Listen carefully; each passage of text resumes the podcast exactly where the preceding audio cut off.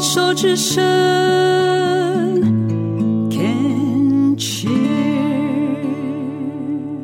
您现在收听的节目是 Can Cheers 牵手之声。现在为您进行的节目是黛比的生命花园，单元是病虫害防治，要继续跟怡文聊一聊。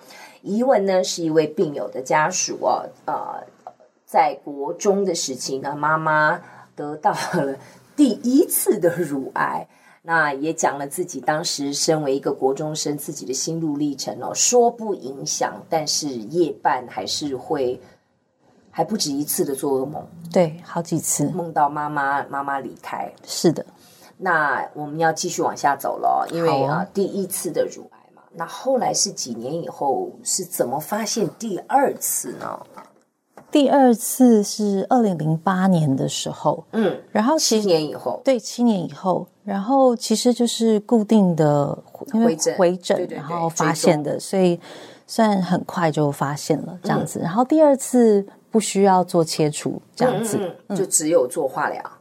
呃，第二次是做这个放疗而已。哦，就是只做放疗。对，第二次只做放疗而已。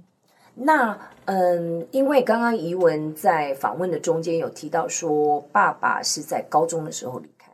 对，我爸爸是在高中的时候过世的。爸爸是在大概一九九八年、一九九七、九八年左右的时候过世的。等于说，妈妈得了第一次乳癌的大概两年、两三年后过世的。嗯，然后再过两三年，哦，再过了八年哦。嗯，然后妈妈就是第二次。对，第一次，第一次有化疗跟放疗跟局切嘛，对不对？对。第二次是只有放疗。对。那第二次的时候，你已经大学了吗？第二次已经大学毕业了。哎，我跟你讲，我真的问你。因为我非常相信人真的是一种惯性的动物。嗯嗯，我知道这样讲好像很不恰当，但一回生二回熟。嗯 是不是第二次再碰到这样的状态的时候，好像就没有像第一次的惊吓度这么大？是啊，然后第二次其实主要照顾者就是我了，但第二、嗯、第二次因为发现的早，所以也没有真的说呃。花非常非常多的时间，可能就是陪妈妈去医院一段一段时间，然后也刚好那个时候就是呃工作在转职当中，嗯，对，嗯、所以有有空去陪妈妈这样子。那时候是几岁？我那时候大概二嗯二十七左右吧，二十七左右。对，其实第二次妈妈发现第二次的癌那个乳癌的时候，呃，其实家里有发生一个另外一个重大的事情，对。然后就是当时，嗯，我哥刚刚有讲过，我哥哥大我蛮多岁的嘛，那他很早就不住在家里了。有一天，我哥哥就是很戏剧性的留了一封信在我家楼下那个信箱，然后就说妈孩儿不孝，然后他欠了很多钱，他跑路去了，一直一直到现在，我都不知道，我我都没有再跟我哥哥联络，也不知道他在哪里。嗯，然后就是在哥哥发生那个事情，真的没过一阵子，妈妈去检查就发现了第二次的这个癌症。对，因为嗯，我自己在访问的时候的大数据累积哦，我自己的相信系统就是，乳癌的患者通常都是照顾者，嗯，他会把别人放在自己的前面，嗯，然后通常也都是完美主义。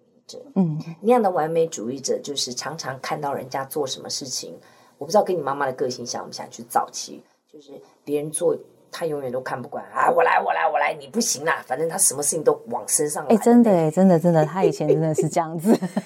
很多的乳癌患者是这样。真的，嗯，妈妈是，我妈妈是家里的照顾者。我觉得我妈妈揽到最大的一个责任就是把三个孩子照顾的很好。嗯对，嗯，是因为妈妈其实嗯，大概生我哥哥之后，其实也就不没有没有出去工作了，就是专职的所谓的家庭主妇。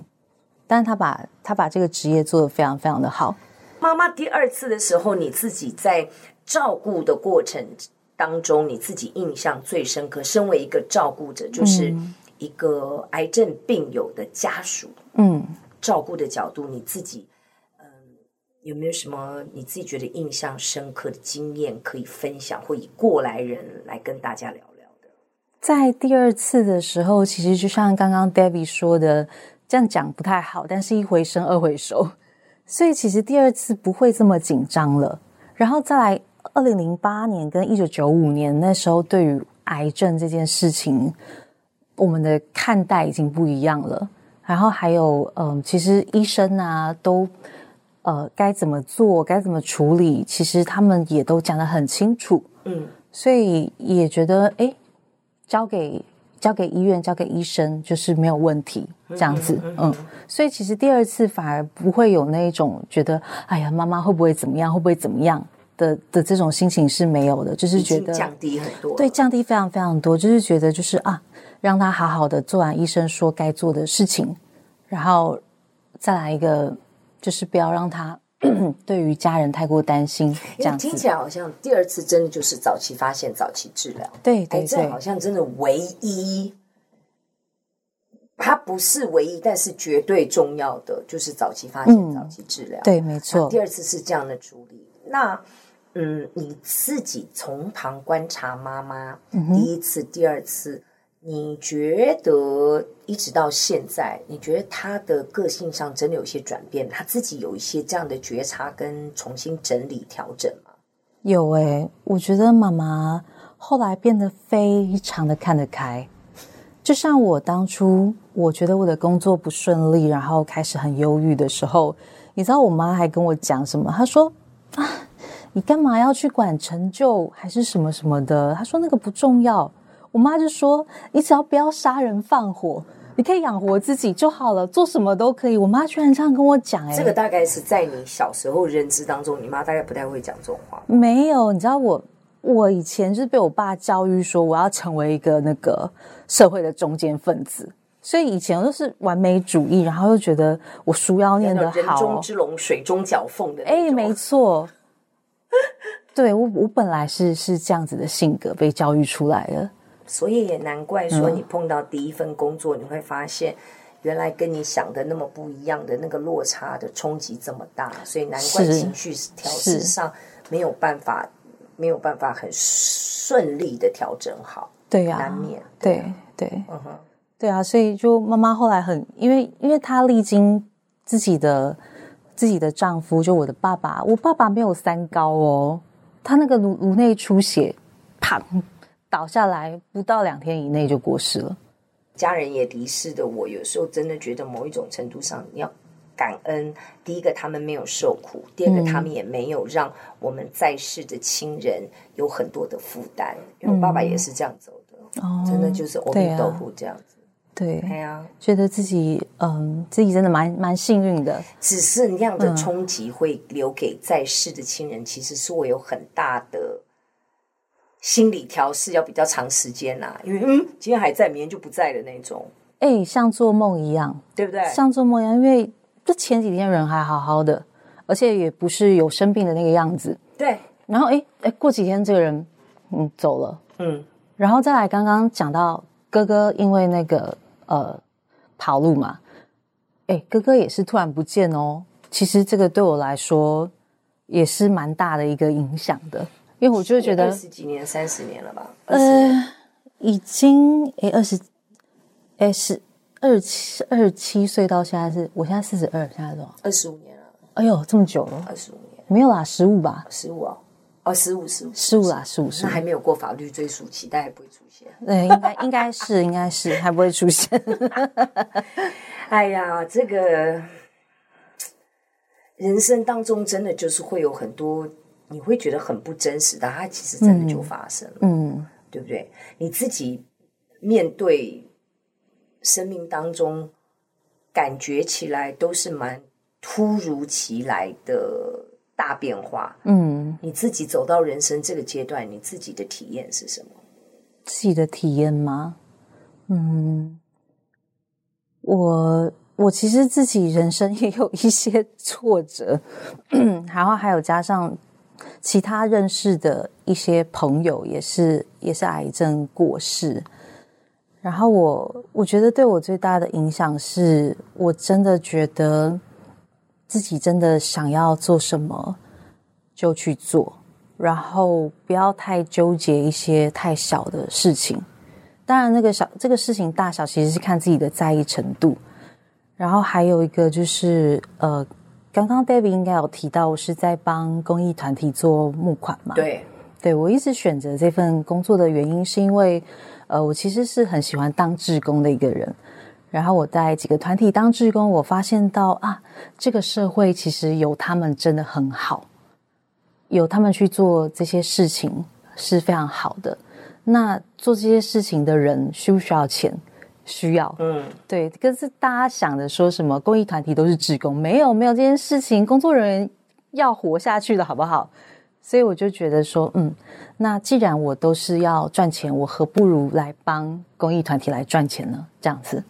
所以听起来，我本来想讲公平正义，但是听起来公益那个是意义的义。对你来讲是蛮重要的一件，是你人生当中很重要的一个价值观喽。对，很重要。公平正义的公平正义，公平正义也很重要。确实，确实就是公平正义。因为我刚刚在想说，挑一个比较精准的字句。那如果你自己同意的话，就是公平正义在你的生活当中是一个非常重要的价值观，是非常重要。而且我觉得你是非常幸运的，嗯，因为可能很多人一辈子浑浑噩噩。然后呢，没有那样的一个觉察，可能傻傻的这样子一辈子过了一一一生，眼睛闭上都还搞不清楚自己在干嘛。嗯，可是你是从年轻开始，你就很清楚的知道去跟随你的心，然后可以把公益的这样子的一个一件事情结合跟你的工作在，等于是你是活在公益里面。嗯嗯，我我我认为是这样，所以我认为其实你是算很有想法跟很幸福的，可以这么做的。但我自己做公益的过程当中，我自己深深觉得，其实做公益收获最多的是自己。